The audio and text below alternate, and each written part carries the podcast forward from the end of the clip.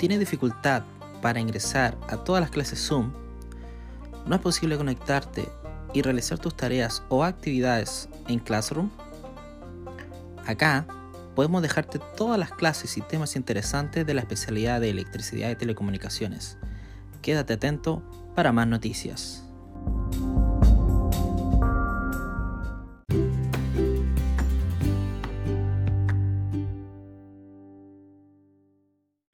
Bienvenidos a un nuevo podcast. En este caso vamos a estar hablando con el profesor Carlos Lagos. Él es ingeniero en telecomunicaciones de la Universidad Duoc. Y eh, tenemos algunas preguntitas, pero antes, ¿se podría presentar usted, profesor, por favor? Sí, hola, eh, ¿qué tal, Sebastián? Bueno, eh, por acá el profesor Carlos, ya ingeniero ahí en conectividad y redes. Ah, perdón, perdón, perdón. sí, no, no hay problema, ya, pero sí, efectivamente, profesor del área de telecomunicaciones dentro del, del colegio, nuestro colegio CTP. Bien. Ya, cuénteme, profesor. Bueno, tenemos un par de preguntas que quizás a lo mejor no tienen claros todavía los alumnos eh, y que quiero ver si es que las podemos responder ahora. ¿ya? Primera pregunta, ¿qué es una IP, la famosa IP? Bueno, IP, eh, partiendo, digamos, desde, desde, la, desde el acrónimo, ¿ya? Eh, hace mención a Internet Protocol, ¿ya? Internet Protocol es un protocolo utilizado, ¿no es cierto?, para trans transmisión de datos, ¿ya? Transmisión de datos y vos en este minuto a través de, las redes que conocemos, ¿no es cierto? De, todo lo que nosotros vemos a través del Internet hoy, hoy por hoy. Ok. Eh, ¿Cómo nosotros podemos em, llevar más a, nuestro conocimiento o, a, nuestro entendimiento la IP propiamente tal, ¿ya? es, son las IP o los números eh, o las direcciones IP que nosotros utilizamos diariamente, ya, eh, aunque sea para nosotros imperceptible, ya para lograr esta comunicación, ya. Nosotros un IP, ya, ¿para qué, para qué lo utilizamos en estricto rigor? Ya, la, utilizamos para, para poder tener una identificación dentro de la red, ya, de las cuales se pueden segmentar tanto en IPs privadas y IPs públicas, ya, deteniéndonos un poco eh, en, la, en la IP privada, ya, es lo que nosotros tenemos dentro de un entorno pequeño, ya lo que podemos llamar un entorno LAN. Y tenemos este número de identificación que es como un root, en nuestro root dentro de la red, para ejemplificarlo de esta manera. Ajá. ¿Ya? pero, pero disculpe, profesor. O sea, lo que usted me está queriendo decir es que cada uno cuando navega por Internet anda con un root propio para identificarse, ¿algo así? efectivamente. En pocas palabras. pero, pero pero para poder profundizar un poco eso y que, y que no, se, no se genere una confusión, como yo mencioné en algún minuto, el mundo privado y el mundo público, sí. ¿ya? Nosotros en el mundo privado hablamos de un entorno LAN, todo lo que tiene que ver comunicaciones internamente dentro de un segmento. ¿ya? Eh, ¿Qué, significa, ¿Qué significa LAN? LAN, eh, Local Area Network, o redes de área local. Ah, perfecto, ya, perfecto. Para, para, para, que lo para ejemplificarlo, ¿ya? Y, y que los chicos lo puedan comprender, eh, lo podemos ejemplificar en el colegio. Toda la red que nosotros tenemos dentro del colegio, o todos los recursos que nosotros utilizamos dentro del colegio, pertenece a un entorno, ¿ya? Correcto. Saliendo de los servicios del colegio, ya hacia afuera, por ejemplo, cuando quiero ingresar a, emol.com o a lun.com o una página, web, una página web, yo estoy saliendo hacia el mundo público. Entonces, ahí qué es lo que ocurre? Ocurre un proceso, ¿no es cierto?, en donde esa IP privada deja de ser privada y se transforma pública. ¿Ya? Mediante un proceso, por supuesto, que se llama NAT, y eh, en, el, en la web, por decirlo de alguna forma, ¿ya? Yo eh, me identifico finalmente con otra dirección IP pública. Perfecto. Por lo tanto, por lo tanto, con esa respuesta, usted ya me, pudo responder la segunda pregunta que yo le tenía, y que era en este caso, ¿cuál es la diferencia entre una IP pública y una IP privada? Por lo tanto, ya entendí yo que la IP pública, ¿no es cierto?, va a ser cuando yo me direccione a sitios eh, que no están dentro de mi entorno LAN o mi local area network. Y eh, la privada va a ser cuando yo navegue a través de mi eh, entorno local. Eso es lo que justamente. Y, y, además de eso, existen, existen normativas, ya normativas que, que nos permiten en el fondo poder, ya no, porque todo tiene que estar estandarizado, si no estuviera estandarizado sería todo, todo un poco desordenado. Un caos. Cuando nosotros Trabajamos tiene que haber un orden, me imagino. Tiene que haber un orden. Perfecto, ¿cierto?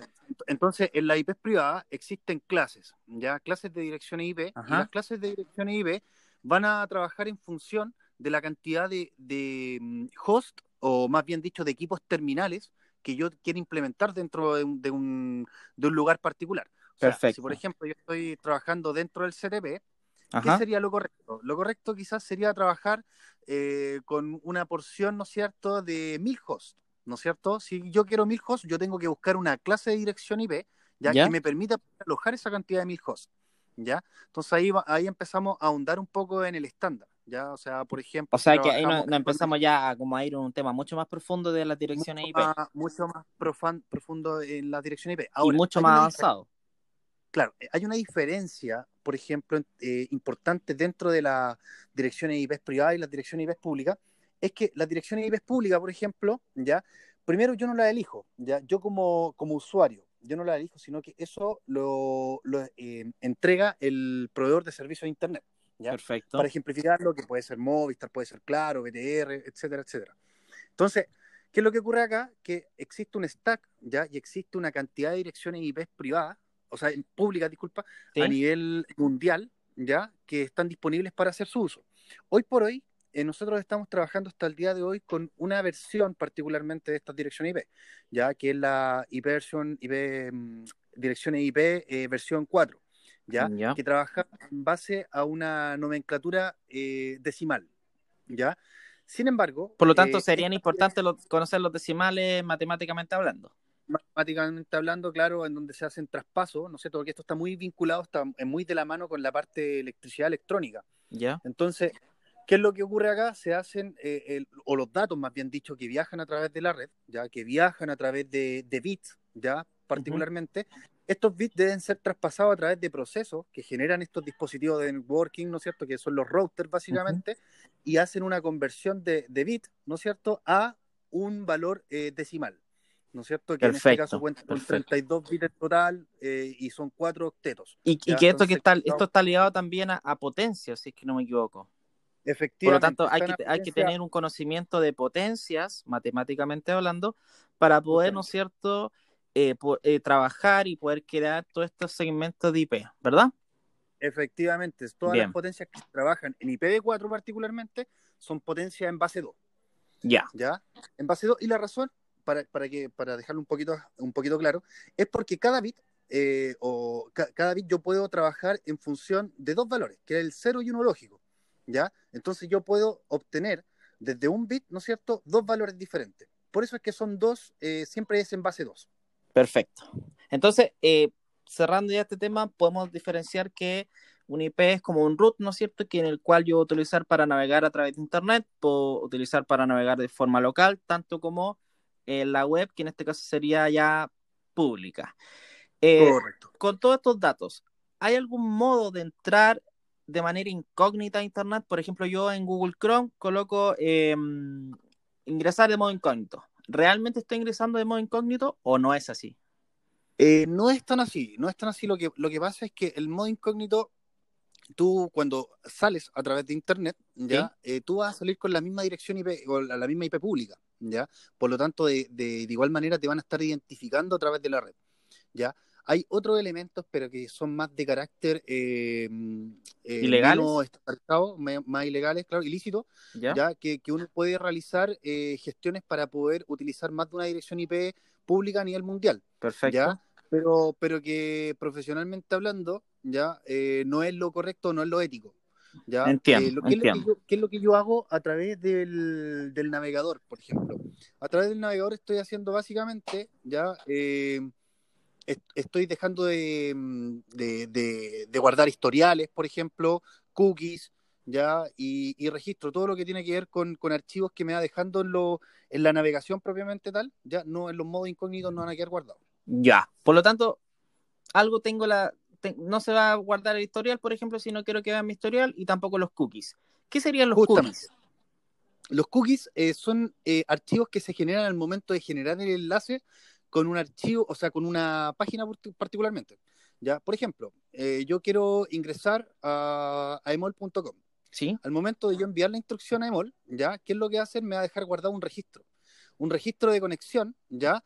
Para poder realizar la vinculación de un extremo a otro, ¿ya? De forma, de forma más rápida, por decirlo de alguna manera. ¿ya? Entonces, esos son e, estos archivos que son eh, que van dejando son galletitas, ¿ya? Se van guardando dentro de archivos temporales dentro de mi computador. Y que cookies en, mm. verdad en inglés son galletitas o galletas. Son galletitas, claro. Estas galletitas se van guardando en, carpetitas eh, temporales dentro de nuestro computador, que está, pues, por supuesto, a nuestra disposición para poder eliminarla y de, y de esa manera poder tener un, un funcionamiento óptimo dentro de la red. Perfecto, perfecto, entiendo. Entonces ya tenemos menos claro esos temas. Eh, ondando el mismo tema, ¿no es cierto? Eh, y, ya que tenemos el, tema de navegación por Internet, ¿cuál sería la diferencia entre conexión coaxial y fibra óptica?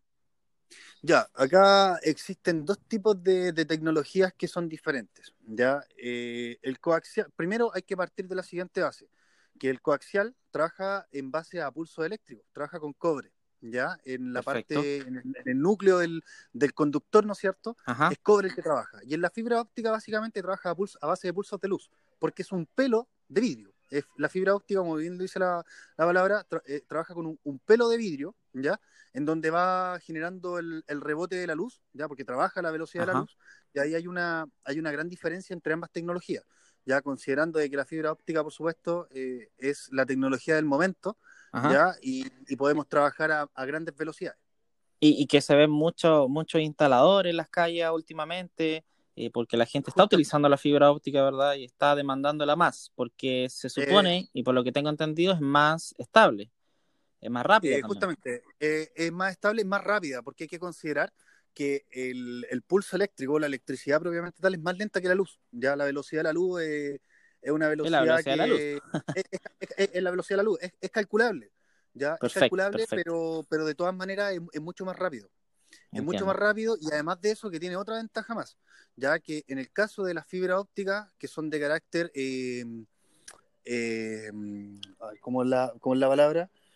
Eh, que son para entornos, digamos, más de carácter WAN, ya cuando hablamos de WAN, que son áreas extensas, ya eh, yo puedo alcanzar una mayor cantidad de kilometraje ¿ya?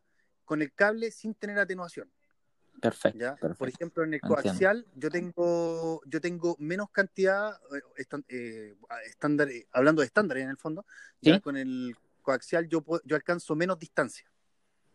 Perfecto, entiendo, entiendo. Bien, bien, y, y ya que sabemos todo esto, ¿no es cierto? y sabemos cuáles son las diferencias, teniendo una posibilidad de conectar mi internet, ¿puedo hacer todas las tareas que me envían? en un 100%?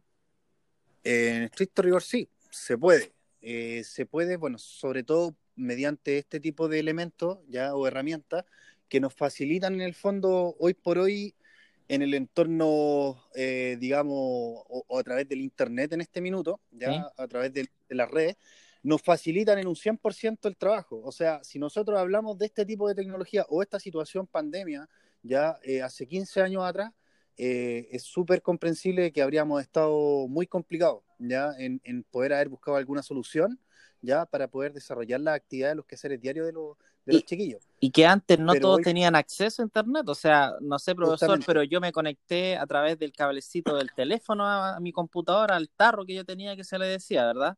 Eh, exactamente el tipo de conexión ADSL cuando uno ocupaba el cable del teléfono, ¿no es cierto? Y, que después la cuenta del teléfono se, iba por la, nube y los papás estaban preguntando qué pasó, quién está llamando al extranjero. En donde te demoráis como 10 minutos en cargar una imagen o, claro. descargar en media hora un tema, una, una canción. Y que 320 kilobytes era, pero algo maravilloso. Lo que, ofrecían en este tiempo VTR, ya, y, y quizás esto se logran escuchar los chiquillos, eh, ofrecían planes de 128 y 256 kilobits por, segundo. Sí, sí, me acuerdo. Ustedes si logran dimensionar ya las herramientas que hoy tienen y las oportunidades que tienen, ya son, son realmente eh, abrumadoras. Son muchas, sí. A lo, que, a lo que nosotros contábamos eh, en el pasado. Claro. Entonces, Sí, se puede, se puede de todas maneras. Eh, hoy por hoy pasa no tanto por la herramienta, sino que hay un factor más de carácter personal. Y que es la motivación también. Que es la motivación. Y, bueno, como yo le, yo le he mencionado mucho a, los chiquillos con los que hablábamos diariamente, eh, esto nos sirve para como lección para la vida, ¿ya? O sea, hoy por hoy, eh, ¿cuál es la idea? La idea no es que un profesor o el día de mañana un jefe esté detrás de nosotros diciéndonos qué es lo que tenemos que hacer. ¿No es cierto? Sino que la idea es que seamos más autodidactas.